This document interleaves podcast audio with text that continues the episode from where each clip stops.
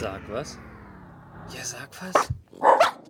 Nach langer Zeit mal wieder ein Interview und heute mit dem Justin. Justin, ja. Ich habe tatsächlich erstmal reinhören müssen in euren Podcast, dass ich das nicht falsch ausspreche, weil es liegt nahe, das Englisch auszusprechen. Ne? Und euer Firmenname ist Fehlers. Ja. Aber da kommen wir später noch drauf. Sag doch erstmal gleich mal ein paar Worte zu dir, damit wir wissen, mit wem wir es hier zu tun haben. Mhm. Also ich bin der Justin, ähm, ich bin 28 Jahre alt und habe in Augsburg studiert, äh, Wirtschaftsingenieurwesen, ähm, mit dann Physikfokus, dann im Master Materialwissenschaften, auch wieder mit Physikfokus, Halbleiterei und bin danach einmal um die Welt gereist, als das noch ging vor Corona Wow, okay. und habe dann noch, also ich hatte mein erstes Startup parallel zum Studium oder Startup kleines Unternehmen und habe dann im, na- nach dieser Weltreise bin ich, habe ich erst in Hamburg bei einem Software-Startup gearbeitet als äh, erster Mitarbeiter in einer, in einer Softwareentwicklung von AI-Systemen. Okay. Habe dann da gemerkt, dass ich zwar programmieren kann, aber es nicht will. Habe dann das gekündigt und bin in die, in die Niederlande ausgewandert tatsächlich. Und dort zu einem Hardware-Startup gegangen im Halbleiterbereich, die dann leider genau bankrott gegangen sind, drei Monate später, aber es war nicht ich. nach, nach 18 Jahren und dann bin ich zurückgekommen und dann haben wir angefangen, langsam Fehlers aufzubauen. Okay, und wir sitzen hier an der TU München. Mhm. Was sind denn da die Verbindungen dazu? Genau, also wir sitzen hier im Besprechungsraum von Lehrstuhl Energiewirtschaft und Anwendungstechnik ähm, von Professor Wagner an der TU München und die unterstützen uns, das Team, seit inzwischen mehr als zwei Jahren. Das Ganze hat den Hintergrund gehabt, dass als ich aus den Niederlanden zurückkam, quasi ich wusste, ich will ein, ein, ein Energiespeicher-Startup starten. Ich habe da von Leon, wenn wir da in die Geschichte dann auch noch reingehen, wie das dazu kam, lange Rede, kurzer Sinn war, ich habe mit der Uni Augsburg gesprochen und da ist einfach das, das industrielle Netzwerk nicht so vorhanden bisher für diesen Bereich, für diesen verfahrenstechnischen Bereich wie bei der TUM. Ähm, und ich habe dann bei der TUM angefragt, ob sie mich unterstützen können mit einem Exist-Gründerstipendium und da braucht man immer einen Professor als, oder einen Hochschulbezug, einen sogenannten. Ah, okay. Und dann konnte mich aber die Unternehmertum damals nicht beraten, weil ich keinen Hochschulbezug hatte. Und dann habe ich gefragt, was ist denn dafür nötig? Und als Ergebnis war es dann, dass ich bei verschiedensten Lehrstühlen nachgefragt habe und Professor Wagner hat dann damals schon gesagt, ganz früh, der findet es sehr spannend und will es unterstützen. Und seitdem unterstützt uns der Lehrstuhl inzwischen auch eben mit der Möglichkeit, die Labore hier zu nutzen, um unseren eigenen Versuchsaufbau zu testen und zu fahren. Okay, du hast gerade schon angefangen, dass du mit Energiespeichern arbeiten möchtest. Und was ihr konkret macht, sind LAES-Systeme, also Liquid Air Energy Storages. Und wenn einem das nichts sagt, dann hilft einem, also jetzt mal so grob übersetzt, Flüssigluftenergiespeicher als deutsche Übersetzung auch nicht wirklich viel weiter. Könntest du mal erklären, was das für Energiespeichersysteme sind, mit denen ihr euch beschäftigt? Ganz grundsätzlich, wenn wir von Energiespeichern sprechen, ist es ja sehr grob gesprochen. Wir können aber im Speziellen über Stromspeicher sprechen. Also unser Ziel oder das, was wir machen wollen, ist Strom zu speichern. Okay, du kannst Energie theoretisch auch noch andere Sachen speichern. Also du auch Wärme speichern. Wärme speichern, äh, Bewegungsenergie oder was weiß ich. Genau, ich könnte Ah, Kälte okay. speichern. Also es gibt Kältenetze, zum Beispiel in der Stadt München gibt es äh, Kälteversorgungsnetze. Ich meine, Es gibt Speicher, wo ich, also man kann. Okay. verschiedene Formen der Energie speichern. Unser Fokus ist wirklich die Stromspeicherung mit Hilfe Okay. von Flüssiglufttechnologie. Mhm. Und quasi die, die, im, im, im allgemeingültigen oder im, im allgemeinläufigen würde man das Batterien nennen. Te- Technisch, Ja, genau. physikalisch gesehen, genau, ist es ist halt eine Batterie immer elektrochemisch, deshalb sind wir immer ein bisschen vorsichtig, aber inzwischen wird dieser Begriff immer breiter. Also quasi nennt man alles, was irgendwie Strom speichert, Batterie inzwischen. Das ist quasi so der Hintergrund. Aber man würde jetzt ein Pumpspeicherkraftwerk nicht Bat- Wasserbatterie nennen. Ja. Genau.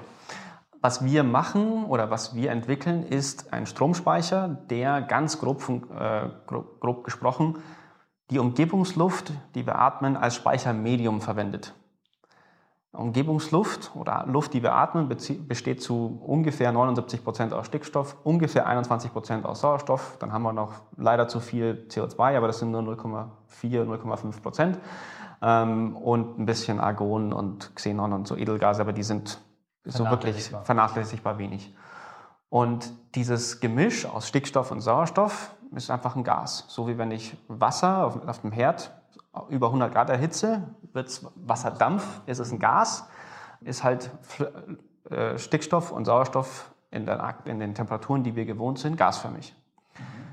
Jetzt kann ich als Stromspeicher, ich habe im Moment Strom, was mache ich mit dem? Ich will, also Strom, das Problem bei Strom ist, dass ich ihn als Strom nicht speichern kann. Also ich kann nicht einfach diesen Strom an sich effizient oder effektiv speichern, sondern ich muss ihn immer in einer anderen Energieform irgendwie speichern. Also du kannst nicht wie bei Wasser, du kannst nicht eine Wanne machen, kannst da Strom reinschütten und dann später mit einer Kelle wieder rausholen, sondern du musst ihn irgendwie umwandeln in irgendein anderes Medium. Genau, genau. Und wir, also die Grundidee hinter dieser Technologie ist, dass ich, dass wir Umgebungsluft nehmen und diese herunterkühlen. Denn ich kann, Flüssig, also ich kann Stickstoff und Sauerstoff auf circa minus 200 Grad, das ist bei Umgebungsdruck, herunterkühlen, einfach sehr, sehr, sehr kalt machen. Und dann kondensiert mir dieser Sauerstoff und dieser Stickstoff. Das ist der gleiche Effekt, wie wenn ich Wasserdampf habe und ich habe eine kalte Oberfläche und dann bilden sich da Wassertropfen drauf. Das ist genau das Gleiche. Bloß eben in diesem Fall nicht mehr mit Wasser, sondern mit der Luft, die wir atmen. Das ist ja das, was wir alle noch aus der Physik kennen, diese drei Aggregatzustände, dass es halt erst fest ist, dann flüssig und dann gasförmig. Und das sind halt genau. bei Wasser genau dieses, ab 0 Grad wird es fest und ab 100 Grad wird es gasförmig und dazwischen ist es flüssig. Genau. Und die, das funktioniert bei Sauerstoff und Stickstoff genauso, nur bei anderen Temperaturgrenzen. Also es genau. ist halt sehr viel kälter, bis wenn Sauerstoff flüssig wird. Genau. Genau, eben minus 200 Grad Celsius ungefähr bei Umgebungsdruck. Das, was in der Schule gerne unterschlagen wird, ist, dass diese Aggregatzustände, also wann ist Wasser flüssig mhm. und wann ist Wasser gasförmig, auch vom Druck abhängen. Da ist das allgemeingültige Beispiel, am Himalaya kann ich den Tee schon bei 30 Grad kochen oder ich kann ihn nicht heißer als 30 Grad machen, weil danach ist es dort schon flüssig, weil der Druck so niedrig ist. Ähm, also da haben wir noch eine Druckabhängigkeit, aber von der Vereinfachung her gesprochen, bei minus 200 Grad ungefähr wird Luft flüssig. Mhm. Und dann ist die Frage, okay, was, wie können wir da jetzt Strom speichern? Wo ist die Energiespeicherung in dem ganzen Konzept? Also wir nehmen Luft auf, wir saugen Luft an und jetzt kühlen wir die runter. Dann haben wir flüssige Luft. Was machen wir? Das, der, der, der, Kern, der Kernpunkt, den man, den man dabei bedenken muss, ist, wir verwenden sehr viel Energie, um die Luft kalt zu machen. Aber die Energie ist nicht weg, sondern die Energie, die ich dafür aufgewendet habe, ist genau darin gespeichert, dass die Luft jetzt so kalt ist. Mhm. Man kann es so ein bisschen so beschreiben, wie ein Kühlschrank funktioniert. Ein Kühlschrank verwendet Energie, um Kälte im Innenraum zu erzeugen und auf der Rückseite des Kühlschranks wird es deutlich wärmer, weil dort die Wärme hin abgeführt wird. Mhm. Technisch gesehen funktioniert das so, dass wir noch eine Kompression haben und eine Expansion. Also wenn man äh, auf Wikipedia sich mal anschaut, wie funktioniert ein Kühlschrank, ich komprimiere ein Gas, wie im, wie im Fahrradschlauch, wenn ich den aufpumpe, wird der warm. Ja. Dann kann ich diese Wärme abgeben, dann ist er wieder genauso warm wie die Umgebung, aber hat den gleichen Druck. Und wenn ich dann auch wieder beim Fahrrad, kann man es sich vorstellen, oder beim Auto, wenn ich dort Luft ablasse aus dem Reifen oder so, mhm. dann kommt die Kälte raus. Das hängt damit zusammen, weil der Druck sinkt und das Gas expandiert, nennt man das dann. Also wenn der Druck sinkt oder das Gas in einen... Genau. Und das können wir auch machen. Also wir bringen das, die Luft auf einen höheren Druck, wir speichern die Wärme. Die dabei entsteht, dass ihr das Gas komprimiert. Genau. Dabei entsteht Wärme und die speichert ihr. Die speichern wir und dann haben wir quasi, ich denke mir immer so, dann haben wir getrennt quasi den hohen Druck von der Wärme. Okay. Und jetzt die Wärme, die ist in unserem Wärmespeicher, über die müssen wir jetzt nicht mehr nachdenken. Die können wir quasi aufs Regal legen. Okay. Jetzt, jetzt gehen wir weiter. Jetzt haben wir nur noch Druckluft. Mhm. Und die können wir entspannen, also auf ein niedrigeres Druckniveau bringen. Dabei habe ich aber quasi einen deutlichen, also dabei geht die Temperatur sehr stark runter. Ja. Ganz vereinfacht gesprochen. Das kann ich so aufbauen, technisch gesehen, dass ich so tief komme mit der Temperatur, dass es flüssig wird. Okay. Also die, die, das vielleicht noch ein Hinweis. Sauerstoff und Stickstoff, wir haben ja zwei Elemente, ja.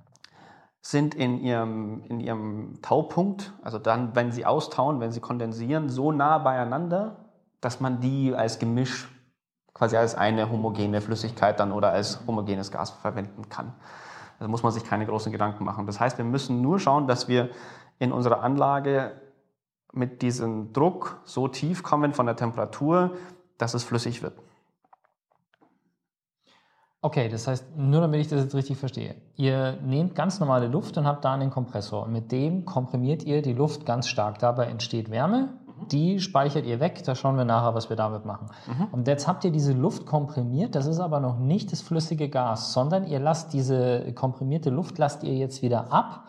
Und dadurch sinkt die Temperatur so stark, dass ihr damit flüssigen, äh, flüssige Luft erzeugen könnt. Also wir lassen sie nicht ab, sondern wir behalten sie im System. Aber wir verringern quasi den Druck und Innerhalb des Systems. Innerhalb des Systems. Ähm, und dabei wird es kälter. Wir haben dann noch ein paar andere Kälte Finessen. kühlt und, ihr dann. Genau, aber und diese, dadurch, dass es kälter wird, kommen wir irgendwann zu einer Temperatur und einem Druck, wo dann, ist, wo dann dieses Gemisch aus Stickstoff und Sauerstoff flüssig wird. Das kann man sich so vorstellen, wie wenn ich äh, Ist das die Luft, die im System ist oder ist es separat andere Luft? Also ist es die gleiche Luft, die ihr vorher komprimiert habt? Oder ist, ah, okay. Und was wir dann als Ergebnis haben eines Aufladeprozesses, also wie speichern wir Strom ein, wie laden wir die Batterie auf. Wir haben viel Wärme, die wir in unserem Wärmespeicher speichern. Und dann haben wir flüssige Luft. Das sind die zwei Sachen, die wir speichern müssen, wenn wir eine geladene Batterie haben wollen, quasi. Okay. Ja, jetzt, wo ich das äh, verstanden habe, dass das äh, ein Kreislauf ist, der komprimiert wird, entspannt wird, dadurch gekühlt wird und dann Stück für Stück quasi immer mehr flüssige Luft erzeugt wird, das, äh, okay, jetzt wirkt es mir klarer, okay.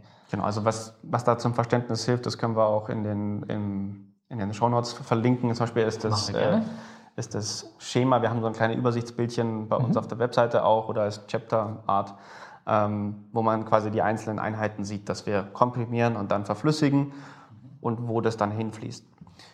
Jetzt haben wir einen geladenen Speicher. Der Strom ist weg und als Ergebnis haben wir jetzt flüssige Luft und Wärme.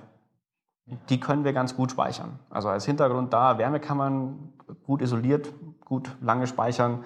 Äh, auch flüssige Luft, mag man meinen, ist ja super kalt, minus 200 Grad Celsius, ähm, ist das nicht sofort weg. Ähm, da, das macht die Menschheit, also Luftverflüssigung macht die Menschheit seit mehr als 100 Jahren. Karl von Linde hat das Anfang des letzten Jahrhunderts oder sogar noch davor, gab es ja die große Revolution da von Kühlgeräten. Also keine grundlegende neue Technologie.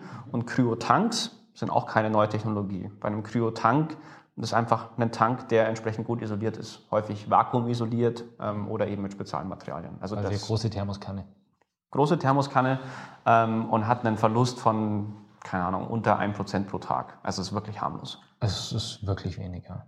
Genau. Jetzt ist die Frage, okay, jetzt haben wir das, wie kriegen wir den Strom wieder raus? Weil wir wollen ja Strom speichern. Richtig, ja. Und da ist es so, wir verwenden diese flüssige Luft und wärmen sie quasi wieder auf. Also wir gehen jetzt den Prozess rückwärts. Mhm. Und genauso wie bei Wasser kann, kann sich jeder auch wieder auf dem, auf dem Herd überlegen, wenn ich Wasser koche, dann hebt es irgendwann den Deckel ab. Oder wenn ich einen, einen, einen Druckkochtopf habe, dann steigt der Druck, wenn das Wasser verdampft, weil das Volumen, was Gas einnimmt, deutlich größer ist, als was Flüssigkeit benötigt. Mhm. Dementsprechend kann ich aus, bei Umgebungsdruck einem Liter flüssiger Luft ca. 700 Liter gasförmige Luft erhalten. Jetzt kann man sich vorstellen, wenn ich quasi flüssige Luft in meinem Speicher habe und die wieder aufwärme, zum Beispiel mit der Umgebung oder diese Kälte sogar, die ich da jetzt habe, im System speichere, das ist unser Kältespeicher, dann komme ich allein da aus einem Liter flüssiger Luft auf 700 Liter gasförmige Luft und das ist ein sehr hoher Druck. Kann man sich vorstellen, wenn ich eben nicht dieses Volumen gebe, sondern sage, kriegst weniger Volumen, dann steigt der Druck. Klar, weil deshalb braucht ihr auf einmal 700 mal so viel Platz, ja. Genau. Und diesen Druck, ich kann jetzt den Druck weiter erhöhen, wenn ich die Wärme aus unserem Wärmespeicher wieder verwende, um die Temperatur noch zu erhöhen. Das ist ähnlich, Ja, noch weiter, okay. genau ähnlich wie in einem Kraftwerk.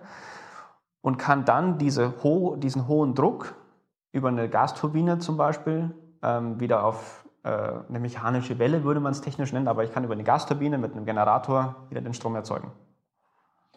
Was im Prinzip die Art ist, wie nahezu alle Kraftwerke funktionieren, außer Photovoltaik. Genau. Genau, wir haben auch mal ein Interview gemacht mit einem, äh, der am ITER arbeitet. Mhm.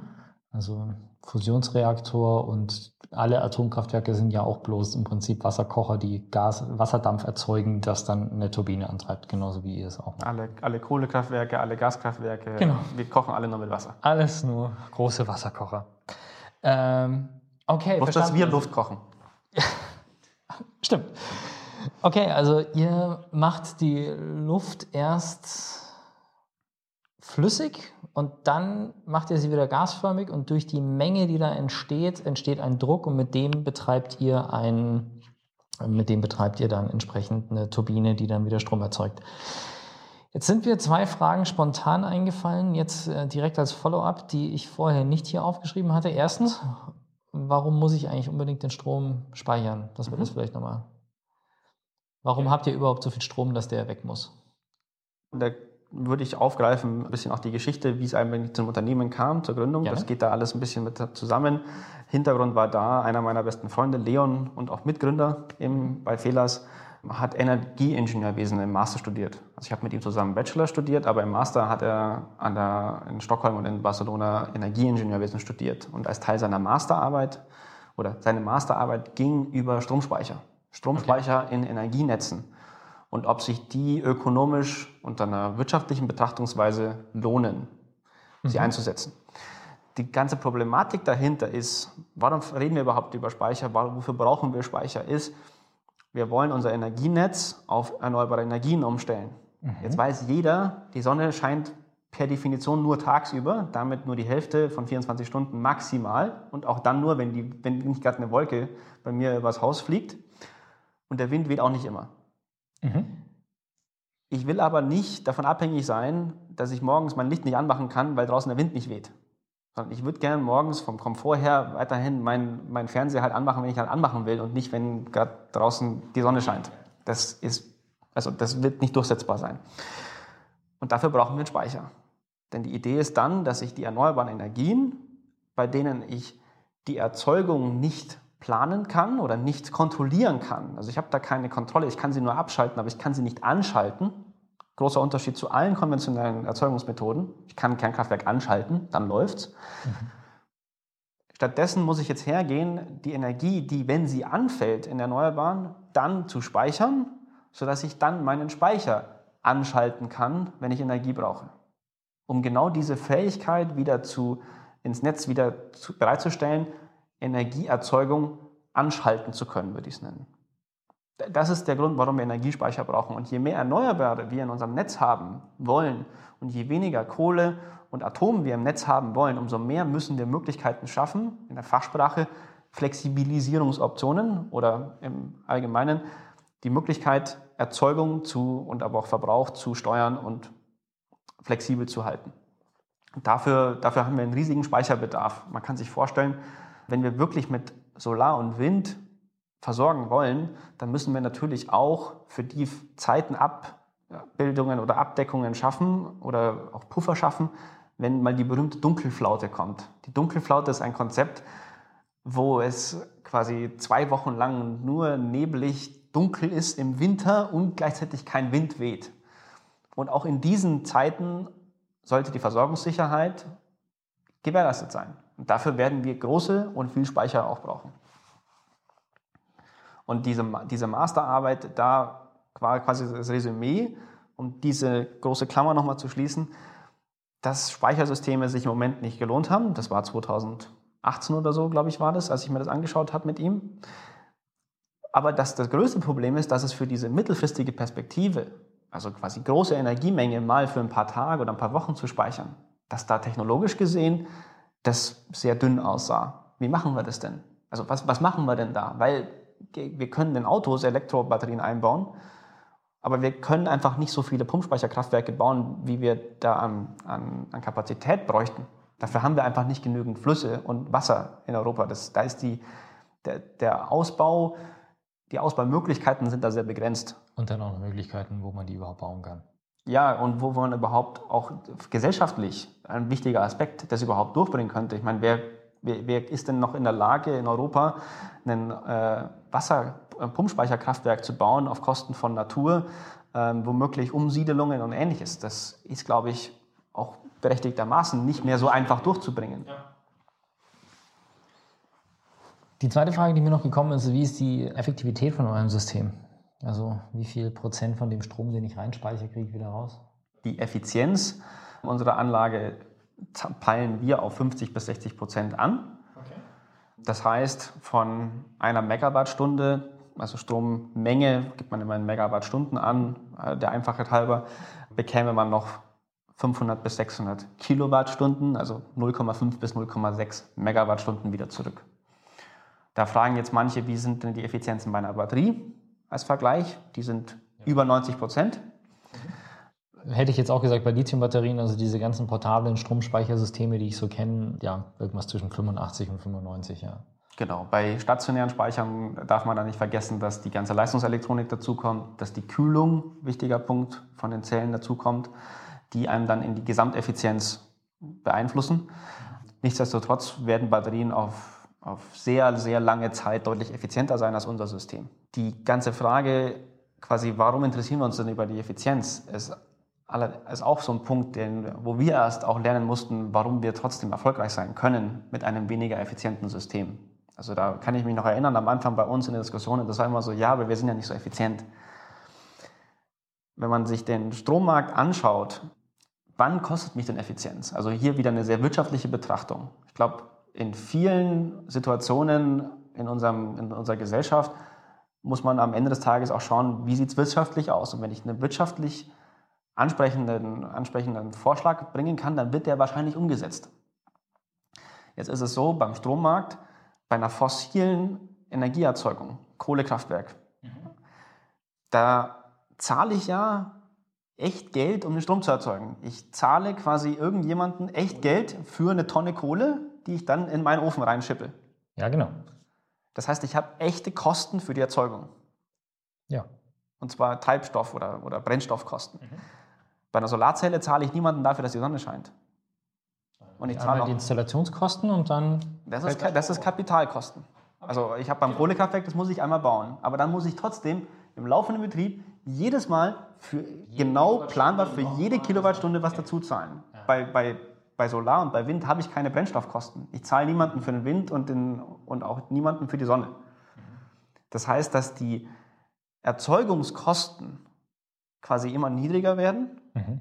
Das sehen wir auch schon. Also die Internationale Energieagentur hat 2020 veröffentlicht, können wir die Quelle auch gern äh, verlinken, dass in der Geschichte der Menschheit es nie eine günstigere Form der Energieerzeugung gab. Also es gab also in der Geschichte der Menschheit war Energie- oder Stromerzeugung nie günstiger als heute und die günstigste Form sind Erneuerbare, nicht etwa fossile. Und dieser Trend geht weiter. Also wir haben einen extremen Kostenverfall bei Solar- und Windstromerzeugung und den Anlagen. Und das führt im Endeffekt. Ich war tatsächlich überrascht, wie günstig, äh, wie günstig Solarpaneele unterdessen sind. Ja, ich habe ja. mir jetzt auch zwei, drei in den Garten gestellt.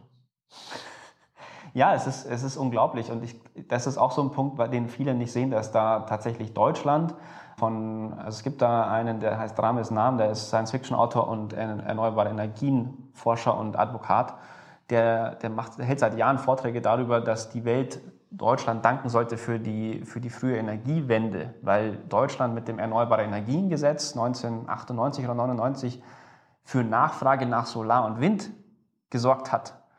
Und in dem Moment, wo ich quasi einen enormen Nachfrageanstieg habe an Solar- und Windpaneelen, kommen wir auf einmal in die berühmten Economies of Scale, also in mhm. die, ich produziere mehr davon und noch mehr davon und damit sinkt der Preis. Und dann kommt man in so einen, in so einen Schwungrad-Effekt, Flywheel-Effekt, wo es immer schneller geht. Und ich glaube, da, also da, diese, die, da ist nicht absehbar, dass es weniger wird. Das heißt, die Kosten für erneuerbare Energien werden weiter sinken. Mhm. Um die Klammer wieder da aufzunehmen, jetzt bei einem Kohlekraftwerk zahle ich für die Erzeugung. Bei einem, bei einem Solar und Wind habe ich nur Opportunitätskosten.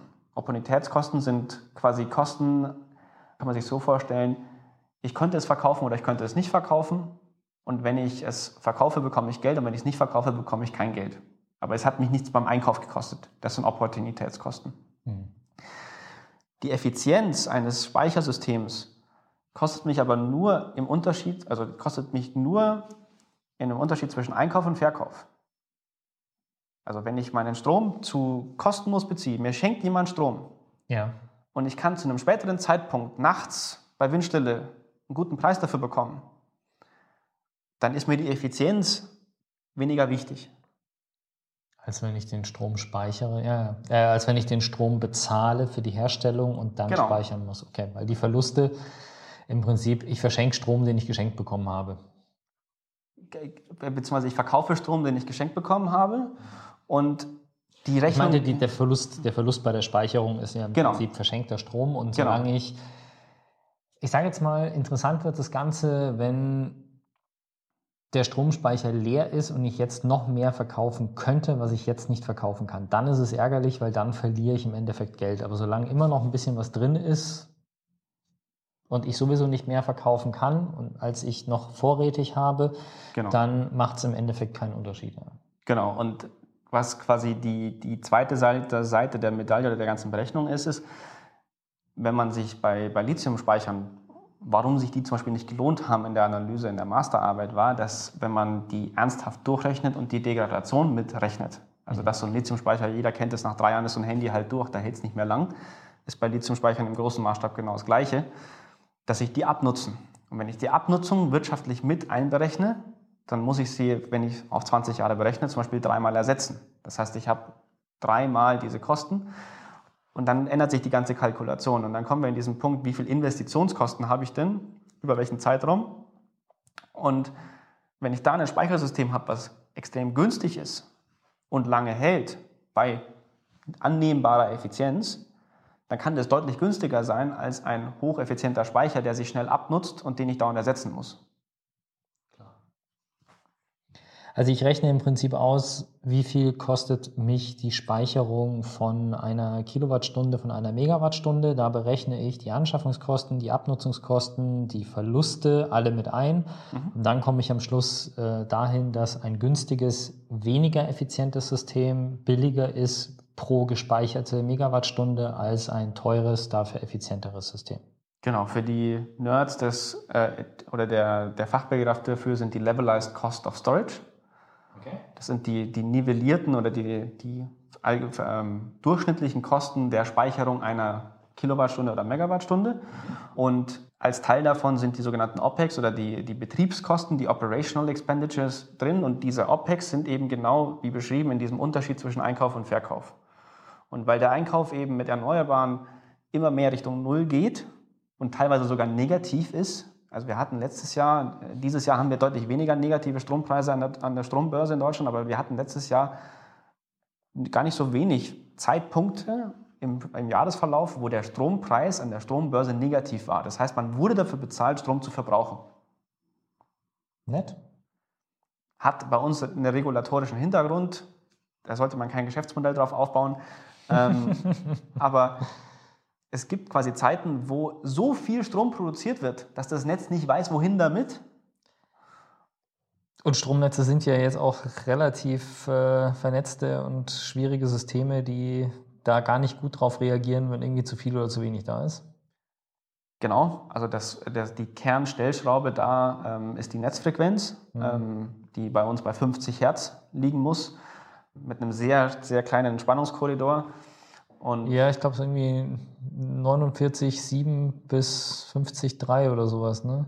da gibt es verschiedene ja. Abstufungen, Ja. je nachdem, wie dramatisch es ist gerade. Und ähm, Also das ist dann aber schon, also ich glaube 59,7 ist dann schon so die Grenze zu Blackout irgendwie. da werden dann Gebiete abgeschaltet, ja. Ja, das ist dann schon, das ist dann schon wirklich gravierende, gravierende Folgen, ja. Also da gab es ja auch vor ein paar Monaten Ja, eine ist ja schon zwei oder Netzaufsplittung. dreimal, ja. Genau, da gab es eine Netzaufsplittung dann, wo dann irgendwie äh, Europa zweigeteilt war. Weil, was viele nicht wissen, wir leben in einem der größten, wenn nicht sogar dem größten zusammenhängenden äh, Stromnetz der Welt. Also die Amerikaner zum Beispiel, USA, haben, einen, haben deutlich kleinere, regionalere Netze, während das europäische Netz von Portugal bis in die Türkei reicht. Gut. Was ist jetzt das Besondere an eurem Aurora, was es bisher noch nicht auf dem Markt gibt? Wieso gibt es keine anderen Systeme, die sowas auch können? Bisschen weniger effizient, dafür super günstig? Es gibt andere Speicheransätze, ich glaube, das ganze Feld der Energiespeicher ist im Moment sehr, sehr aktiv. Also es gibt sehr viele Unternehmen, die dort im Energiespeicherbereich versuchen, oder auch schon deutlich weiter sind als wir, das ist gar nicht auszuklammern. Da gibt es halt verschiedene Bereiche. Geht man Heimanwender, also verkauft man etwas, was sich der, man sich in seinem Haus für die Speicherung der eigenen Solarenergie zum Beispiel einbauen kann. Oder geht man wirklich in industrielle Großspeicher, wo ich quasi ein großes Windrad habe. So ein Windrad hat 2, 3, 4, 5 Megawatt mhm. und ich will das speichern. Dann brauche ich eine andere Größenordnung.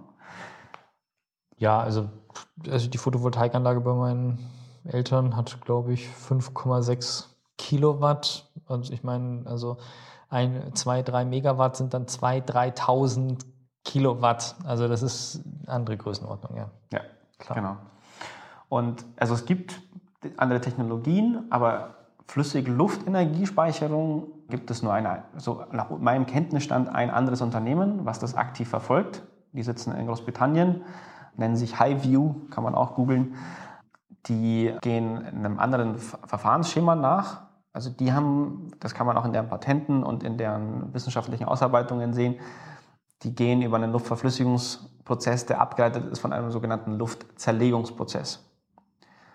Luftzerlegung sind, ist das, was Linde, Praxair, Air Liquide, vielleicht Linde schon mal gehört, als Gaskonzern macht, um Luft zu nehmen und flüssigen Stickstoff, flüssigen Sauerstoff, aber als einzelne Gase als Produkt herzustellen. Mhm. Für, in diesem Fall zum Beispiel für äh, Krankenhäuser, für Beatmungen. Das, das wird als flüssiger Sauerstoff eingeliefert mhm. über Luftzerlegung. Jetzt ist es so, dass ein Luftzerlegungsprozess ein sehr komplexer Prozess ist.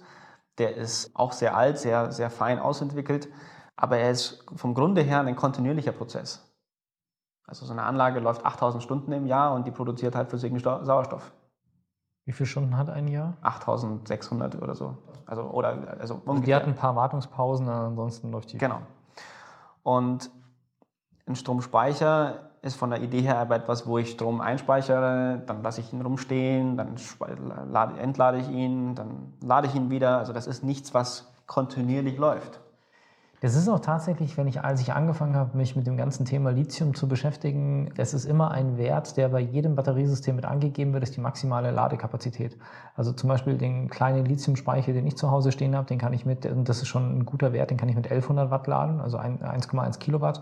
Den Speicher der Photovoltaikanlage bei uns kann man mit 3000 Watt, also 3 kW laden. Und wenn die Solaranlage jetzt 5,6 oder die Photovoltaikanlage 5,6 kW produziert, Leistung, also voll ja, am genau. Limit ist, tagsüber aber niemand im Haus ist und das Haus wenig Strom verbraucht und der bloß 3000 aufnehmen kann, dann drosselt die Photovoltaikanlage halt die Produktion runter entsprechend oder speist ins Netz ein. Genau. genau. In dem Fall bei uns speist ins Netz ein. Genau, und diese, das ist die, diese ganze Frage nach, nach der Unterscheidung zwischen Leistung und, und Kapazität. Bei Batterien ist das einfach zellchemisch oder von der, von der Chemie her und von der Dimensionierung der Zelle her sehr eng miteinander verbunden. Also das kann man nicht klar trennen in quasi das. Wenn ein Telefon klingelt, ähm. höre ich hier gerade. Bevor unsere Telefone geklingelt haben, waren wir stehen geblieben bei, es gibt eine, ein System, äh, eine andere Firma in Großbritannien, die auch Luft verflüssigt, aber eher mit Anlagen, die rund um die Uhr laufen. Und eure Anlagen sind halt darauf ausgelegt, dass sie, wenn Power ankommt, auch mehr Power verarbeiten können. Also die, der, der Kernunterschied ist, während die aus der Verfahrenstechnik einen, den Luftzerlegungsprozess genommen haben und ihn zum, für den Stromspeicherung umgebaut haben, mhm. haben wir ein blankes Blatt Papier genommen und gesagt haben, wir wollen Strom speichern. Was für ein verfahrenstechnisches System müssen wir bauen, um das tun zu können mit Flüssigluft? Also die einen sagen, ich habe hier einen bestehenden Prozess, ich baue den um und wir haben gesagt, wir fangen neu an und machen ihn einfacher und wir gehen ganz bewusst immer wieder die Abwägung ein, dass eine geringere Effizienz sich lohnen kann, wenn dafür meine Investitionskosten deutlich stärker sinken. Also man kann sich vorstellen, dass die letzten 5% mehr an Effizienz mich teilweise das Doppelte kosten, dass sich die aber am Strommarkt dann nicht lohnen.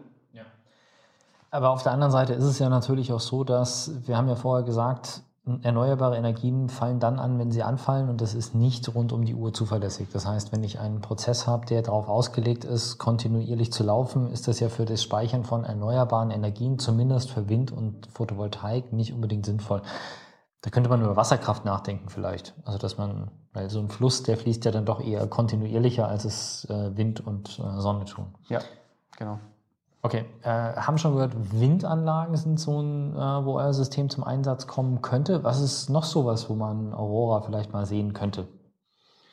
Also unser Ziel ist es, diese oder eine der großen Kundengruppen, die wir, die wir identifiziert haben, zu denen wir wollen, sind ganz klar diejenigen, die diese Windparks und die Solarparks betreiben und bauen.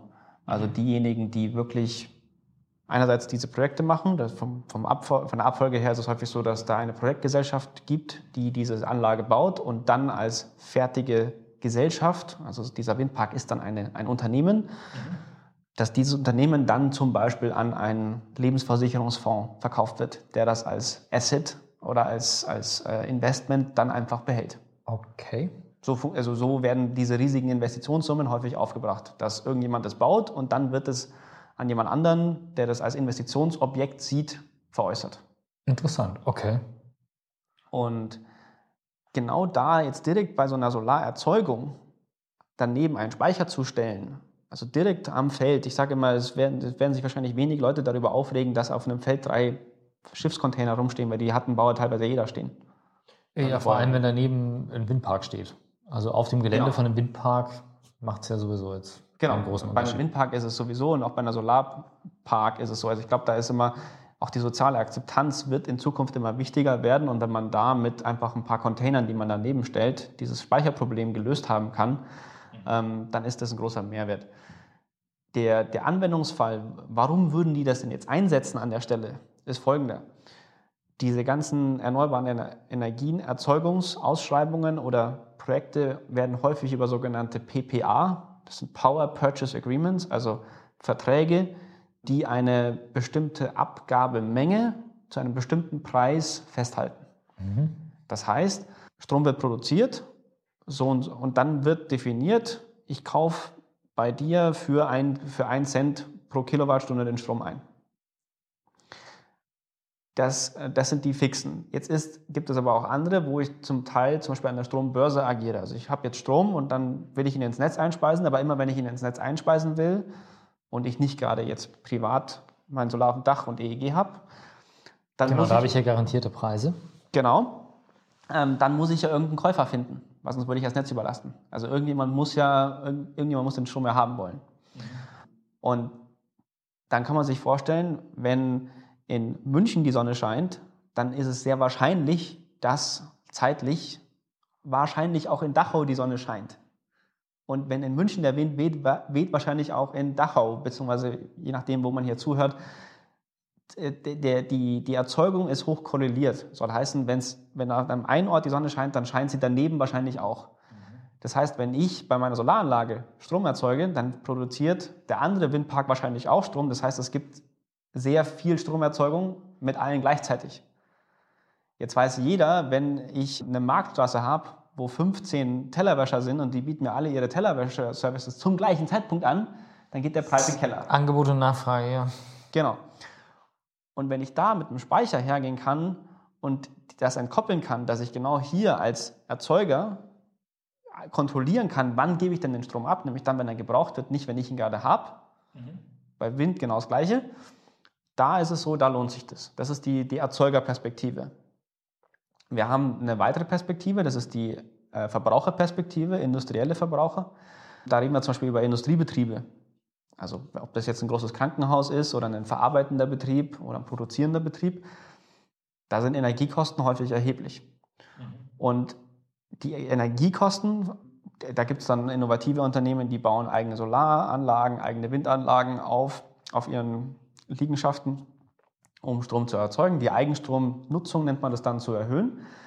Wichtig ist aber, diese Ener die Energiekosten sind dort aufgeteilt. Als Privatkunde zahle ich quasi für Energiemenge. Wie viel Kilowattstunden habe ich im Jahr verbraucht? 2000, 3000, 4000 Kilowattstunden. Und da zahle ich pro Kilowattstunde in München zwischen 26 und 30 Cent, je nach Tarif. Ja. ja genau, genau. Wenn ich jetzt Industriekunde bin, dann habe ich eine zweite Komponente auf meiner Stromrechnung. Ich zahle nicht mehr nur für die Menge, sondern auch für die maximal abgenommene Leistung. Das kann man sich so vorstellen, ich habe eine Wasserflasche. Das eine ist, es, wie viel Liter passen in die Wasserflasche das ist meine Energiekapazität oder meine Energiemenge. Und das andere ist, es, wie groß ist die Öffnung? Also wie schnell kann ich Wasser rein und raus bekommen? Das ist die Leistung. Mhm. Und als Industriekunde muss ich dafür zahlen, wenn ich einen größeren Flaschenhals haben will. Denn das ist ein echtes Kabel, was da liegt irgendwo und das muss da reingelegt werden und es kostet echt Geld. Und zwar richtig. Also das sind erhebliche Kosten. Und wenn ich dort den Fall habe zum Beispiel, dass ich in einem, in einem verarbeitenden Betrieb einmal im Jahr meine Maschine anschalte und bei diesem Anschalten quasi die Leistung, kennt man vielleicht von alten Staubsaugern, wo es dann teilweise die Sicherung zu Hause rausgehauen hat. Wenn einmal diese Leistung in, durch die Decke geht, dann sagt der Stromversorger, du hast einmal diesen großen Flaschenhals gebraucht, deswegen musst du fürs ganze Jahr diesen großen Flaschenhals zahlen. okay. Und wenn du da mit einem Stromspeicher genau jetzt verhindern kannst, dass, dieser, dass diese Last, diese elektrische Last ins Netz geht, sondern stattdessen von deinem Speicher unterstützt wird, sieht der Netzbetreiber nicht mehr, dass du so viel Leistung abgefragt hast und kannst damit Kosten sparen. Okay, das sind diese Spannungsspitzen beim Ein- und Ausschalten.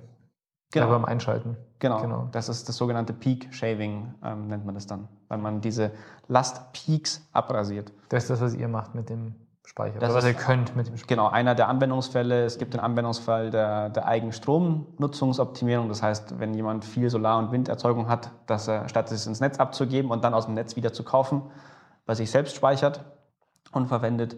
Und die letzte Perspektive von den drei großen Gruppen sind die Netz Betreiber und die Übertragungsnetzbetreiber, also Verteilnetz und Übertragung. Das eine sind die vier großen, da gibt es noch vier in Deutschland, die die Übertragungsnetze, also die großen, großen Trassen bauen und betreiben.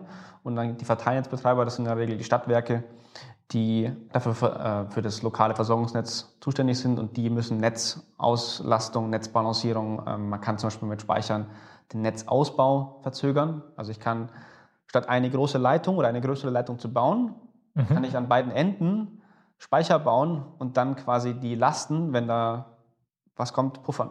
Mhm. Man könnte quasi sagen, ich muss nur große Speicher bauen und dann kann ich sehr viel an, an Netzausbau verzögern, was ja auch ein großes Thema ist. Wie viel Netzausbau, wo bauen wir den, mit welchen Kabeln, pipapo.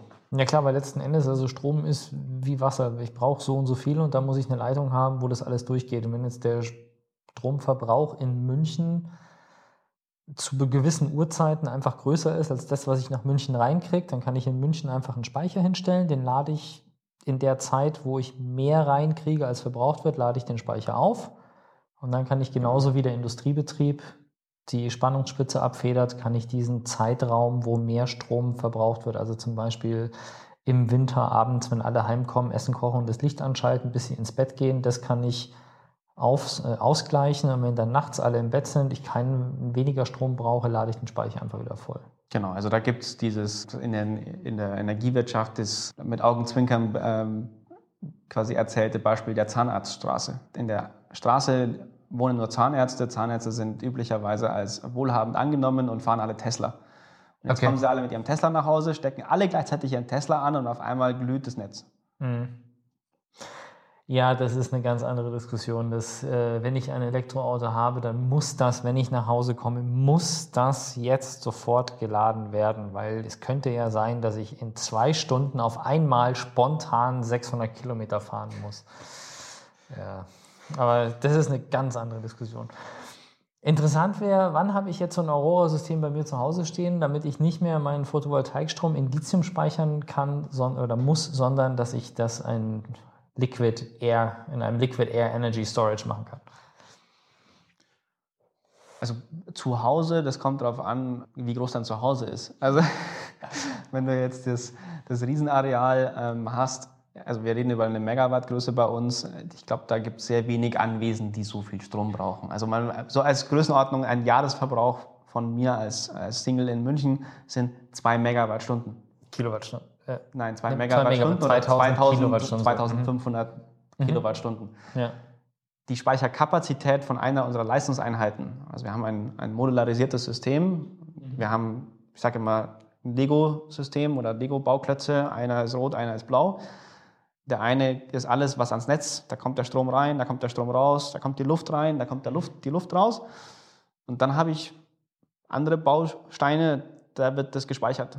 Das mhm. ist quasi, da kommt die Wärme rein, da kommt die flüssige Luft rein, da kommt die Kälte rein und die kann ich kombinieren. Ich kann einen mit drei kombinieren, ich kann äh, zwei mit fünf, drei mit einen. Das ist flexibel, wie ich diese zwei Typen kombinieren will. Mhm. Also ich muss einmal wissen, wie viel ich gleichzeitig rein und raus haben will. Das sind wir wieder beim Flaschenhals. Das ist der eine Baustein. Genau. Und der andere Baustein ist, wie groß die Flasche ist. Und die kann ich genau. einfach immer größer und größer. Weißt du, das Maximum, ein Flaschenhals auf wie viele Speicher? Also wir gehen davon aus, dass wir da relativ unlimitiert sind. Also wir können wahrscheinlich an einen Speicher, an einen Leistungscontainer, keine Ahnung, acht, zehn Speichercontainer an. Gut, aber dann dauert es halt ewig, bis die voll sind.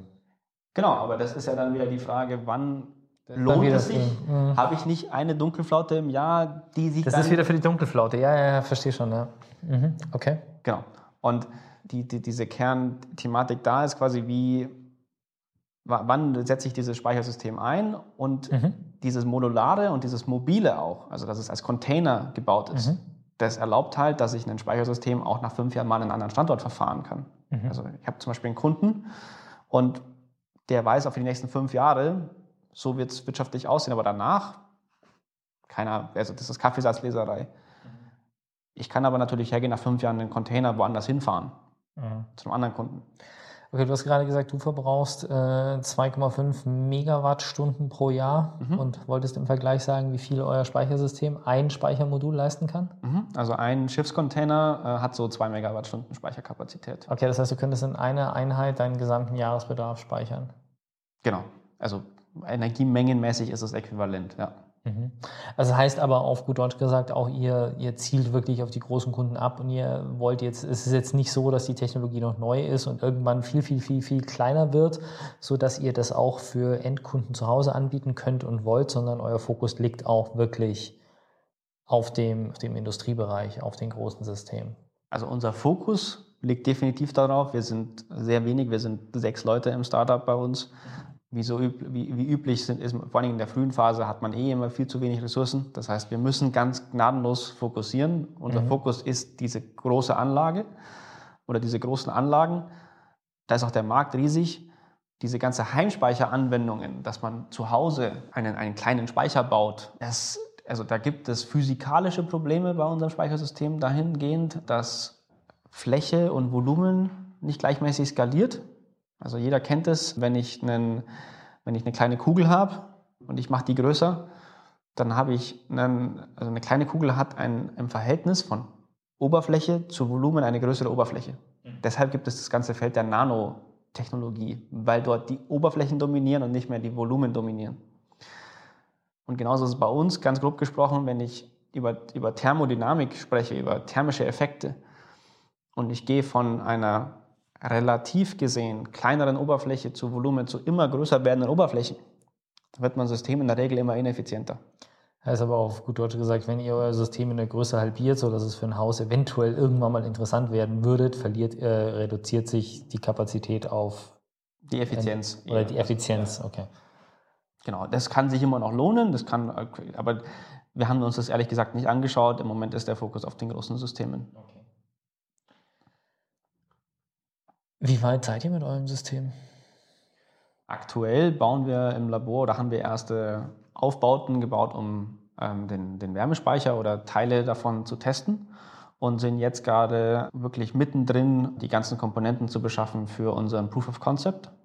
Also unser wirklich zu zeigen, dass unser gesamtes Anlagenschema, was deutlich, also wo, wo wirklich nochmal mehr Finesse drin ist als jetzt nur das, was für die Verständlichkeit beschrieben ist, da beschaffen wir gerade die Teile, da merken wir auch gerade sehr extrem die Auswirkungen von Covid, einfach in der, in der ganzen Lieferkette. Also es ist unglaublich, wenn man da bei einem, zum Beispiel, also bei, bei riesigen Industrieunternehmen, deutschen Industrieunternehmen nach einem Angebot fragt für eine einfache Komponente wie Motoren und dann kommt als Angebot zurück, ja, wir könnten Ihnen das in 16 Wochen liefern in 16. Und dann sprechen wir mit unseren, unseren Unterstützern und Beratern und die sagen, ja, vor Covid hätten sie das halt drei Tage später gehabt. Also, als, als, das ist, das ist, das glaub, kriegt man nicht unbedingt mit, aber das ist auch sehr, also muss man damit mit arbeiten. Und aktueller Stand ist, wir haben unser technisches Konzept ähm, in, in, aktiver Entwicklung, aber konkret ist das Ziel, unser Proof of Concept bis Ende des Jahres wirklich aufzubauen. und auch in Betrieb zu nehmen. Das heißt aber, das ist dann schon ein System, was wirklich speichert und läuft oder? Genau, das ist aber im Labormaßstab, also sehr, sehr klein. Ähm, aber das soll wirklich quasi diese, diese Komprimierung, die Verflüssigung, die Speicherung von dem Gespeicherten wieder zurück in die, in die Stromerzeugung, das soll das alles zeigen, ja. Genau. Und also, genau, das, wobei deine Frage war ja genau auf, wo steht unser System? Ja, ob es schon Prototypen gibt oder also Prototyp auf Laborlevel ist dann bis Ende des Jahres geplant und dann wollt ihr Pilotanlage bauen nächstes Jahr. Da haben wir auch schon Pilotkunden, einen Zahlen Pilotkunden und mit dem zusammen planen wir da auch schon eine größere Anlage wirklich zu bauen. Aber jetzt müssen wir erstmal Labor schaffen, da ist es genug zu tun und dann genau. Ihr seid jetzt unterdessen, du hast gesagt, sechs Leute, gell? Ja. Okay, angefangen haben Leon und du irgendwie. Was mhm. gibt es noch so zu erzählen, so die, die Unternehmensgeschichte? So wie seid ihr äh, entstanden? Weil mhm. ihr habt zu zweit angefangen, jetzt seid ihr sechs. Was gab es dann noch so für Schritte dazwischen? Also wir haben angefangen eben zu sagen, wir wollen so eine Energy Storage Company machen und haben dann mal so ein bisschen rumgewitzelt und ich, mich hat es wieder umgetrieben nach diesen Startup-Erfahrungen, dass ich wieder was Eigenes mache. Kam da aus den Niederlanden zurück, habe bei meinen Großeltern dann gewohnt, einfach um irgendwie wieder ein, ein Dach über dem Kopf zu haben und ohne jetzt noch Geld dafür ausgeben zu müssen und mich neu zu orientieren und mal wieder mhm. quasi Boden unter den Füßen zu bekommen. Weil nach einem Jahr Weltreise und dann quasi umziehen und dann Niederlande auswandern und wieder zurück, das war sehr bewegt. Und dann haben wir zwischenzeitlich noch einen Freund von Leon mit im Team gehabt, der dann sich dagegen entschieden hat zu arbeiten. Es ging Richtung chemische Verfahrenstechnik. Und dann haben wir Pitt mit ins, ins Team geholt. Pitt war der Bachelor-Arbeitsbetreuer von mir und auch von Leon und auch seit Jahren ein guter Freund von mir, der hat in Physik promoviert an dem Lehrstuhl, wo ich auch gearbeitet habe während des Studiums. Und da haben wir gesagt, der ist eine sehr gute Ergänzung im Team. So kam es dann und er hat sich dann auch dafür entschieden, mit uns da zusammenzuarbeiten. Seitdem ist er Teil des Teams und auch Mitgründer natürlich.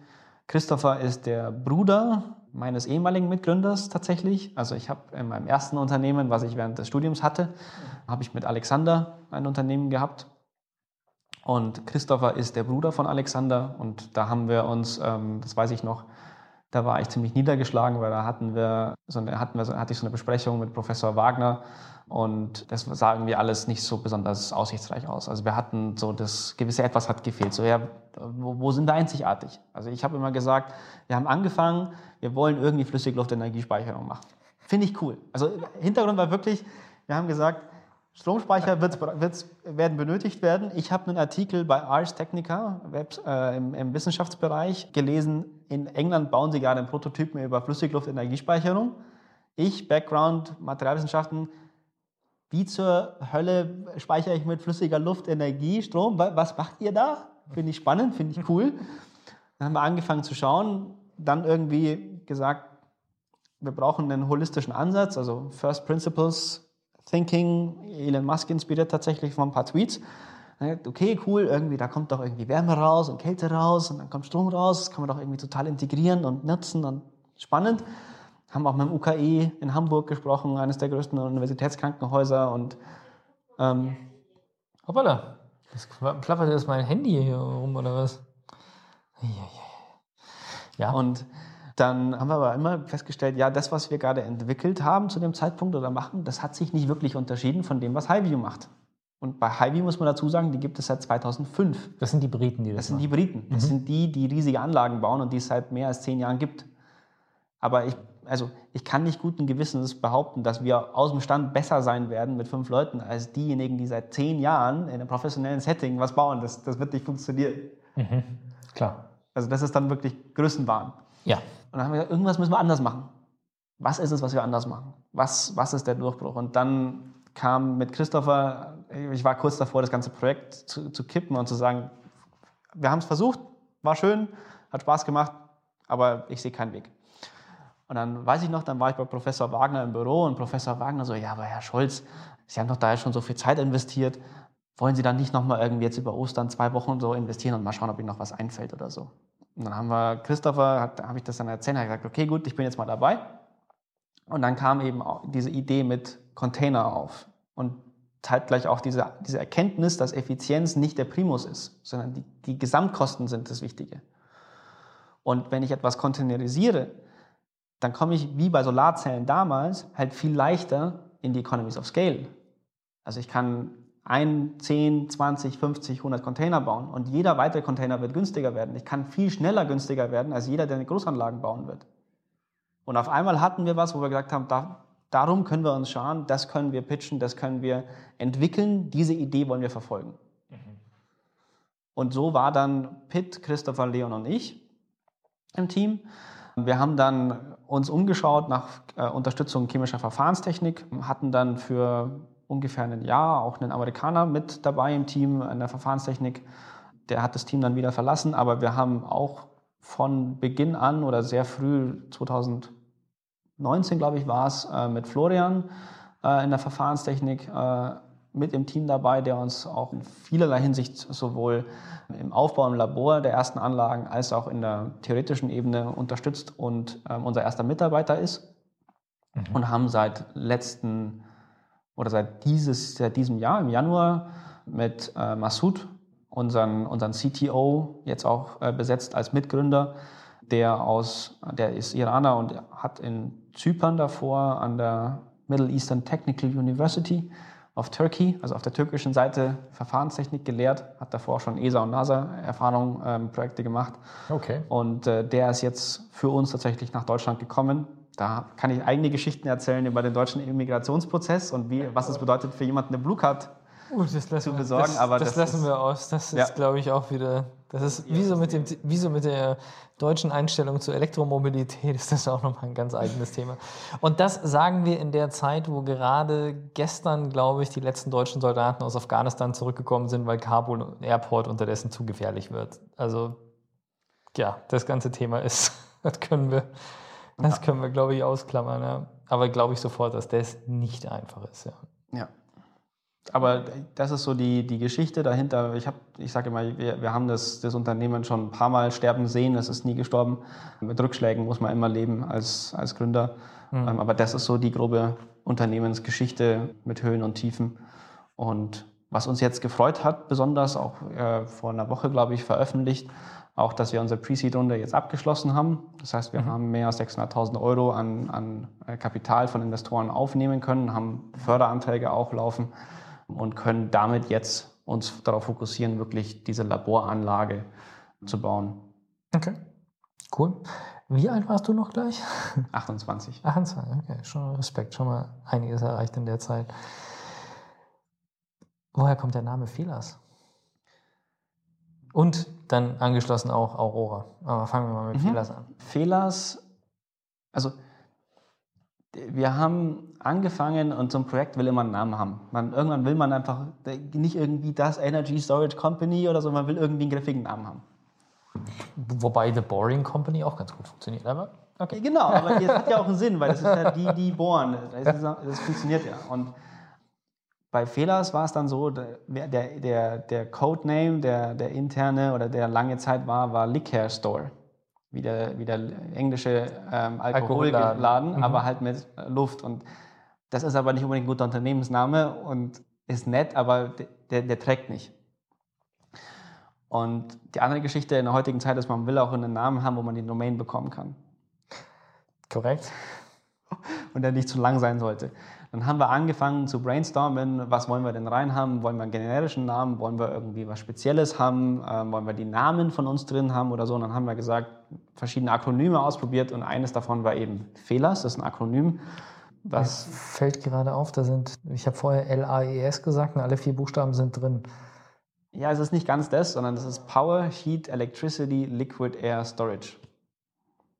Es ist nicht ganz in der richtigen Reihenfolge, aber es, es, es ist ein Akronym, was irgendwo Sinn ergibt. Power, Heat, Electric, Liquid Air Storage. Ja.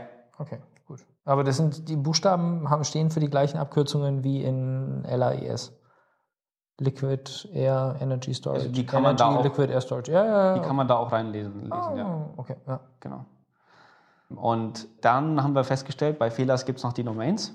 Dann haben wir uns gleich .com und .de schon mal gesichert und Co. Und dann hatten wir einen Namen, weil der ist kurz und griffig und war gut genug. Und dann haben wir gesagt, äh, auch in anderen Sprachen. Wir haben es mal durch Google Translate gejagt, kommt nicht irgendwie was äh, Böses raus. Was Böses raus oder so. Und dann ähm, hatten wir den Namen. Und zu Aurora, woher kommt Aurora? Hat was mit Sonne zu tun, oder? Aurora ist doch irgendwie ist eine Sonnenerscheinung. Sonnenaufgang. Sonnenaufgang, ja. ja. Ähm, ist die, oder Morgendämmerung. Mhm.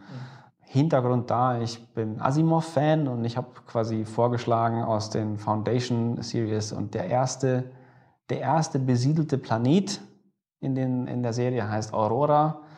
das ist die Buchreihe von Asimov, ne? Ja. Okay. Also das sind die, ist Foundation beziehungsweise ähm, die, die äh, mit Harry Seldon heißt er, glaube ich. Ähm, genau. Und tatsächlich nicht gelesen. Ich kenne Asimov und seine Robotergesetze, aber die Bücher habe ich nicht gelesen. Sehr, sehr lesenswert. Und da ist eben in dem, die, die von Menschen erste besiedelte Kolonie, quasi der Schritt in die multiplanetare Spezies, ist der Planet Aurora. Und außerdem kann man immer sagen, wir sind die, wir sind die Morgendämmerung in der, in der, in der Speichernacht. Ähm. Okay. Gut, von fremden Planeten sind wir noch weit weg. Äh, wie schaut es denn bei euch mit der Nachhaltigkeit aus? Also, wenn wir über Elektroautos reden und wir sprechen über Lithium oder dann auch noch Kobalt, dann sind wir ganz schnell bei den kleinen Kindern, die in Bolivien und Argentinien oder sonst wo irgendwie unter Einsatz ihres Lebens Lithium aus äh, den Naturschutzgebieten kloppen. Was ist es bei euch? Einhorntränen oder?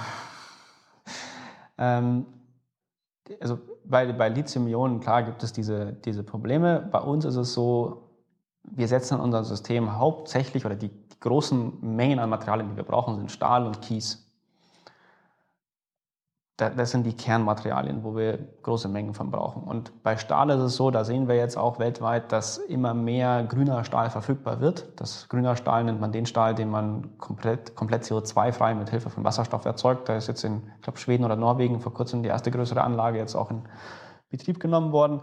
Die das haben auch, äh, genau, also so Hochöfen und sowas sind in den skandinavischen Ländern, glaube ich, auch ganz beliebt unterdessen, weil die so viel Wasserkraft haben, dass ja. die da auch den Strom gut und günstig und. Genau. Ja, mm. und vor allen Dingen aber auch durchlaufen, weil so ein, also wenn, wenn du, also bei Aluminiumhütten zum Beispiel ist es so, wenn die einmal, einmal kalt wird, dann kannst du abreißen. Deshalb, also da schauen wir bei dem Stahl darauf, dass wir da ähm, möglichst nachhaltig sind, aber es ist auch leichter umsetzbar, glaube ich, nachhaltigen Stahl zu produzieren. Vor allen Dingen wird es davon mehr geben. Mhm. Und der andere Aspekt ist Kies. Über Kiesabbau mache ich mir jetzt ehrlich gesagt nicht so große Sorgen. Auch ist also sagen wir es mal so, kann man auch besser und schlechter machen, glaube ich. Also hier, ich glaube auch im Münchner Umland, die Diskussion um diesen einen Urforst, der da abgeholzt werden soll, äh, Forst Karsten oder was ja. das ist, das ist, glaube ich, auch, der soll auch zur Kiesgewinnung abgeholzt werden. Also wäre ich jetzt vorsichtig, ja, das, aber es also, ist auf jeden Fall ein anderes Level als Lithium. Also genau, bei, bei Lithium hat man das Problem, dass man häufig die, die Sohlen oder die, diese Salz, äh, Salzlösungen rauspumpt und dann diese Salzlösung in riesigen Becken unter freiem Himmel das Wasser verdampfen lässt, um dann das Lithiumsalz, das mhm. übrig gebliebene, dann zu, zu gewinnen. Und dann ist das Wasser halt weg. Und da verändert man natürlich die Natur sehr stark. Und da gibt es verschiedenste Probleme beim, beim Kobalt, angesprochen, hauptsächlich Demokratische Republik Kongo. Schrecklichen Bedingungen. Genau, gibt also, und auch das andere ist, es gibt ja davon nicht so viel. Also die, die ganze Rohstoffversorgung wird im Moment halt sehr, sehr aufgekauft von den großen Autoherstellern. Das ist ja die andere Perspektive. Also BMW allein, ich glaube, das war eine Information von letzten Jahr, ich weiß nicht, wie es dieses Jahr aussieht, aber die haben einen Vertrag abgeschlossen, dass sie sich im Endeffekt fast die gesamte Kapazität an Kobaltförderung Australiens gesichert haben für die nächsten Jahre. Nicht schlecht. Weil da nicht so viel gefördert wird und der Rest halt in der Demokratischen Republik Kongo gefördert wird. Aber also da merkt man mal, wenn wir jetzt anfangen wollen, alle Autos mit Batterien zu versorgen und alle Stromnetze mit riesigen Energiespeichern und Batterien zu bauen und dann auch noch riesige Mengen dieser Batteriespeicher im, in, der, in der Mitte der äh, Lieferkette in China aufbereitet werden, dann haben wir riesige Abhängigkeiten. Heißt ja auch nicht umsonst seltene Erden. Ne? Die gar nicht mal so selten sind, ja, aber auch da wieder Abhängigkeiten. Und bei uns ist es so, Kies wo ich den dann abbaue und wie, ist wahrscheinlich unkritischer als jetzt man hat auf jeden Kobalt Fall mehr Möglichkeiten in der, in der Kongo abzubauen und das sind unsere Kernmaterialien, auf also. Ihr habt auf jeden Fall Materialien, bei denen man deutlich größere Chancen hat, sie nachhaltig und umweltverträglich abzubauen. Und genau. zu recyceln und also da kommen verschiedene Punkte rein. Uns ist es wichtig, dass wir es von Anfang an, wir begreifen es als Chance, dass wir neu anfangen als Unternehmen, weil ich von jetzt, von Anfang an mit meinen Lieferanten, mit meinen Bezugsquellen reden kann, von Anfang an nachhaltige und fair abgebaute Rohstoffe zu verwenden. Das ist viel schwieriger, eine vorhandene Lieferkette da umzustellen. Das, ist, das kann eine unserer Stärken werden. Also wir wollen definitiv von Anfang an dort nachhaltig und grün sein. Okay. Zum Thema Recycling, auch da Stein und, oder Kies und Stahl zu recyceln ist jetzt keine Weltinnovation. Das kann auch sehr einfach gemacht werden und unser System bauen wir auch von Anfang an so, dass wir jetzt nicht bewusst irgendwelche Fallstricke einbauen, sondern dass wir ganz bewusst auch sagen, dieses System muss recycelbar sein. Das ist von Anfang an so gedacht. Remanufacturing, Reuse und Recycling. Ist ja auch allein schon der Ansatz, dass man eure Systeme einfach auf einen Container packen kann und woanders hinfahren kann, ist ja jetzt auch wieder ähm, allein schon das, äh, der Reuse-Aspekt, weil ich jetzt nicht das System quasi vor Ort zerlegen muss und dann neu bauen muss, um genau. irgendwo anders wieder anzuwenden. Genau, und weil das System auch so lange hält, ich glaube, das hat man noch nicht angesprochen. Also Nein, Lebensdauer. Lebensdauer, genau, bei Batterien diese Degradation. Nach ein paar Jahren ist der Akku halt durch. Wir peilen an, dass unser, unsere Anlage 20 bis 30 Jahre lang hält mit Wartung natürlich, aber dass man diese Anlage 20 bis 30 Jahre betreiben kann. Ja, vor allem, also ich weiß nicht, aber bei, bei einem Lithium-Akku sprechen wir über Zyklen. Und mhm. Lithium-Akkus liegen, sagen wir mal, zwischen, je nachdem, wie viel Power sie vertragen und aufnehmen können, zwischen 600, 800 Zyklen und gehen hoch auf 4.000, 5.000 Zyklen oder sowas. Also 5.000 Mal leer und voll und die Dinger sind nur noch bei 80 Prozent oder 60 Prozent ihrer Leistung. Genau. Ich, so wie ich euer System verstanden habe, ihr habt halt standardisierte Komponenten drin halbwegs. Das heißt, mhm. so jetzt in meiner einfachen Denke, ich meine, wenn ich zu Hause irgendwie Druck erzeugen will, da habe ich einen Kompressor stehen mhm. und ihr werdet auch irgendeine Form an Kompressor drin stehen haben. Oder wenn du vorher Motoren angesprochen hast, irgendwelche Elektromotoren oder sonst irgendwas. Es ist jetzt so, wenn ich äh, eine Lithiumbatterie habe und die ist kaputt, dann muss ich da jetzt einen relativ großen Teil austauschen, weil viele nicht wartbar sind und ich einzelne Zellen nicht rausnehmen kann. Korrekt bei eurem System, wenn ich jetzt mal sage, da geht der Kompressor kaputt in einer der, der Speichereinheiten, dann tausche ich halt den Kompressor aus, aber ich muss deswegen nicht die gesamte Verkabelung und die ganzen Schläuche und Leitungen aus dem Kühlsystem irgendwie rausbauen, bloß Korrekt. weil ich den Projekt, also insofern ist das System auch auf einem gewissen Level vielleicht wartbarer als anderes, oder? Korrekt. Also das ist genau das ist der Hintergrund. Diese Komponenten an sich sind Industriekomponenten, hm. hat verschiedene Gründe. Das eine ist, da weiß ich im Datenblatt, wie lange sie halten werden. Das sind bekannte Komponenten. Da kriege ich sogar teilweise Garantien darauf, wenn ich sie mhm. ordnungsgemäß richtig einsetze. Das andere ist, ich kann sie austauschen, ich kann sie beziehen, ich kann sie skalieren. Also ich kann zu einem Lieferanten gehen und sagen, ich brauche jetzt nächsten Monat 100 oder dann in sechs Monaten 1000 und dann fällt er nicht aus dem Latschen, sondern dann kann der das skalieren. Aber als Startup, wenn ich sowas skalieren muss, ist halt als Hardware-Startup sonst sehr schwer. Das heißt, auch da ganz bewusst quasi Risiko reduzieren, Standardkomponenten verwenden und damit schauen, wie weit man kommt, bis man irgendwann womöglich, wie auch immer, ähm, mal was eigenes macht oder auch nicht, wenn man sagt, das lohnt sich einfach nicht, kann ja sein. Und diese, diese lange Lebensdauer hat einen anderen Effekt. Ich muss halt dieses Ding nicht dauernd ersetzen. Das heißt, ich habe da weniger Materialaufwand. Jetzt die, diejenigen, die wirtschaftlich denken, werden sich fragen, ja, aber wie lohnt sich das dann? Also wenn ich halt eine, ein Investitionsobjekt habe und das wird in der Regel über fünf bis sieben Jahre abgeschrieben beim Kunden oder das muss sich gelohnt haben innerhalb von fünf bis sieben Jahren, das ist einfach die Realität in der Wirtschaft, die wir so sehen. Was bringt es mir dann, wenn deine Anlage 20 Jahre hält? Da ist ja technisch gesehen bei der, in Anführungsstrichen, bei der Beurteilung der Investitionsentscheidung kein Mehrwert dahinter. Alles, was nach sieben Jahren ist, ist, ist, ist nicht mehr erheblich. Ah ja gut, es trägt halt dann direkt zum Gewinn bei. Ne? Also alles, was ich danach habe, wenn ich die Anschaffungskosten erstmal bezahlt habe von der Anlage, dann habe ich danach halt alles, was sie danach erwirtschaftet, das Gewinn. Genau, aber das ist nicht unbedingt das, was gewollt ist, weil es dann nicht mehr gegenüber einer Abschreibung oder einer Investition gegenübersteht. Aus, Sie am Schluss ja Steuern zahlen. Genau, und bilanziell und pipapo. Mhm. Und, und der andere Aspekt ist halt die Unsicherheit. Also wenig, wenig Unternehmen wissen, was sie in 15 Jahren tun werden und wie sie dann dastehen werden. Und deshalb ist dieses, dieses mobile und modulare so wichtig, weil wir als Unternehmen in ein Leasingkonzept übergehen können, dass ich einem Kunden für fünf Jahre eine bestimmte Menge an Leistungs- und Speichereinheiten auf seinen Hof stelle. Und der weiß genau, für die nächsten fünf Jahre wird es schon passen. Bin ich safe und danach schauen wir weiter. Genau. Und für mich ist es aber in Ordnung als Fehlers, weil das System ja nicht schlechter wird. Die Abnutzung ist vernachlässigbar. Das heißt, ich kann es danach, ich kann was dazustellen oder ich kann die Container, die bei ihm im Einsatz waren, bei diesem Kunden, zu einem anderen Kunden verfahren und dort nochmal fünf Jahre hinstellen. Die Frage, was ich mir jetzt gerade stelle, ist, wie viel Bewegung ist in dem Markt? Also wenn ich mir jetzt den, den Punkt Kompressor anschaue, ist das ein Teil, was ausentwickelt ist oder werden Kompressoren jetzt auch immer noch so viel leistungsfähiger, dass ich sage, wenn ich einen, einen Aurora anschaue, das mit Kompressoren von 2020 verbaut, das Kompressoren aus 2020 verbaut hat, ist das nur zu 40 Prozent so leistungsfähig wie eins, das die Kompressoren von 2030 verbaut hat? Das wäre jetzt mal noch interessant, wie viel sich an diesen Standardkomponenten noch weiterentwickelt, weil. Also ich, ich meine, jetzt sind wir bei 2021. Ähm, wir fangen gerade an. Ich glaube, das eine ist, es wird einfach großen Bedarf an Speicherung geben. Mhm. Zu, und dann muss man rauskriegen, zu welchem Preis ich bei welcher Effizienz für welche Kosten ich bei wem speichern kann. Mhm. Das ist dann nicht mehr unbedingt die Perspektive, dass, mich, dass sich für jeden ein effizienteres System oder ein neueres System lohnt, das ist eher eine Preisfrage an der Stelle dann. Quasi, wenn neue Systeme besser werden, wie viel ich für alte ver verlangen kann in der Verwendung. Ich gehe schon davon aus, dass wir da Verbesserungen umsetzen können, definitiv. Also sowohl bei Kompressoren, die man immer näher an unseren Anwendungsfall zum Beispiel anpasst. Unser Anwendungsfall ist nicht unbedingt der ganz klassische. Das heißt, da ist definitiv Luft in der, an, an, in der Möglichkeit der, der Verbesserung und bei den anderen Komponenten auch. Also das ist, ich glaube schon, dass unsere, oder ich gehe davon aus, dass unsere Systeme besser werden werden.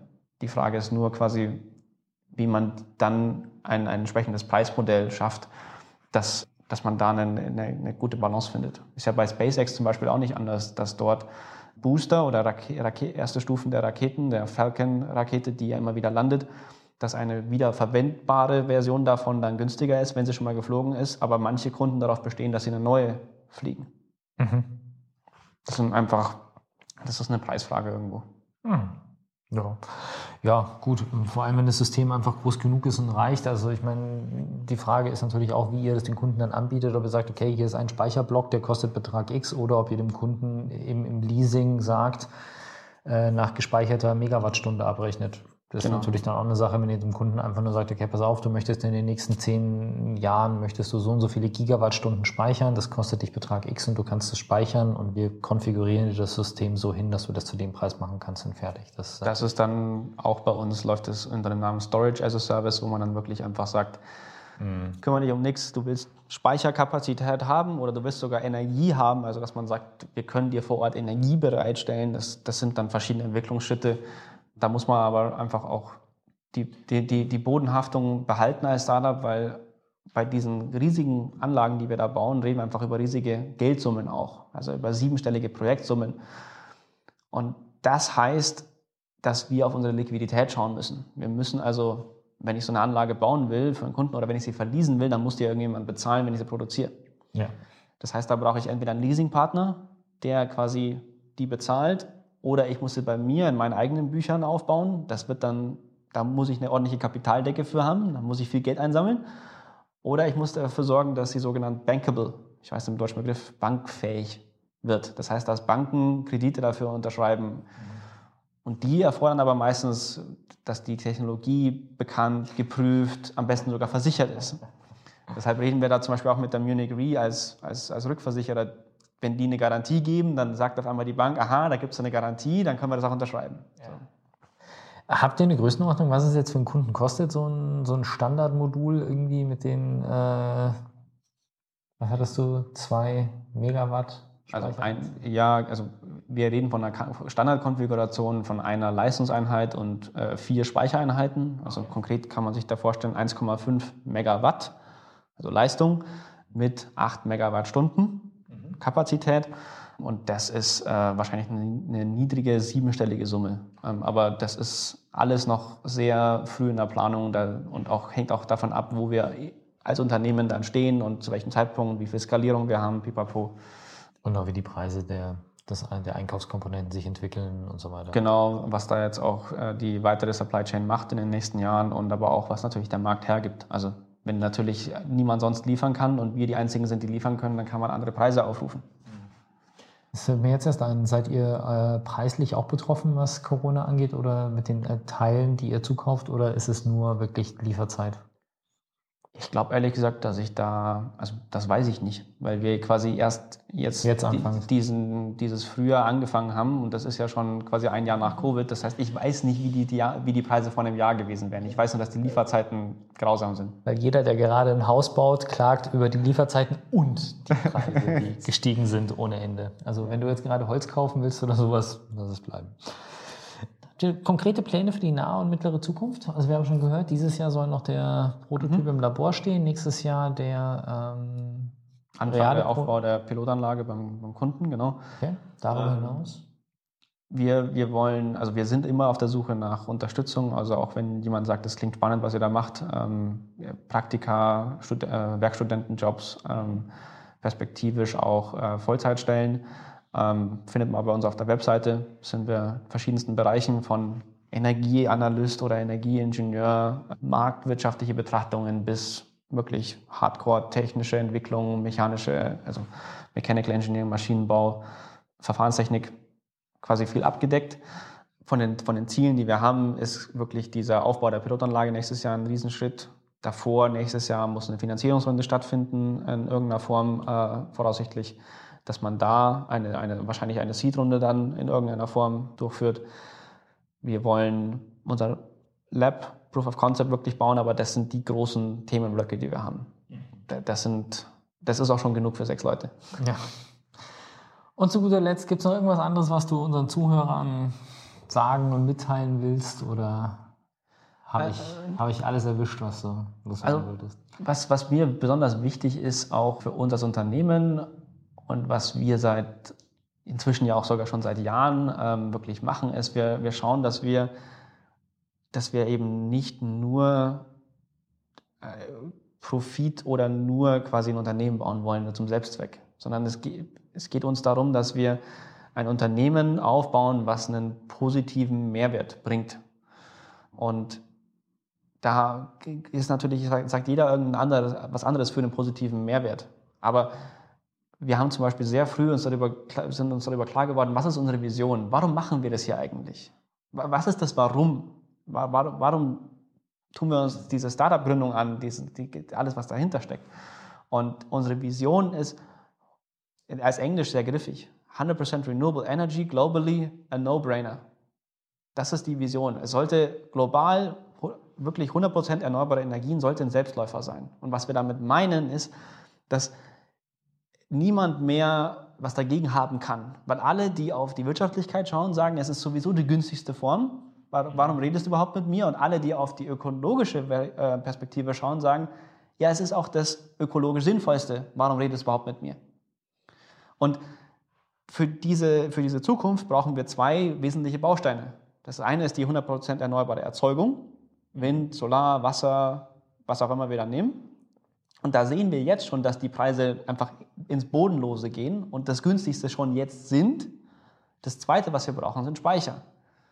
Und das ist das, was wir maßgeblich, wo wir unseren Beitrag leisten wollen und sehen, wo wir sagen, wenn wir dort eine Lösung bieten, dass egal, ob ich jetzt in Afrika, in Südamerika, in Indien, in China, in Japan oder in Nordamerika einen Solarpark baue und ich will eine Grundversorgung für, für, die, für die Gemeinde daneben herstellen, ich stelle ein paar Container daneben, stecke den Strom an und dann ist das, soll das die günstigste Form und zuverlässigste Energieversorgung sein.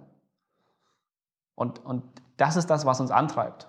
Und was, man da, was aber dabei halt wichtig ist, dass man halt die Nachhaltigkeit, die Ökologie, aber auch die Wirtschaftlichkeit zusammenbringt. Und genau wenn man das schafft, dass es die günstigste Form wird, dann hat man alle Mechanismen auf dieser Welt, die teilweise gegen das Klima arbeiten, auf einmal für sich. Weil es gibt wenig, was so effektiv ist wie der Kapitalismus, wenn es sich lohnt. ja. Prima. Und ähm, das, ist, das ist das, was, also wir sind da sehr visions- und sehr äh, überzeugungsgetrieben, würde ich es nennen. Also da, okay.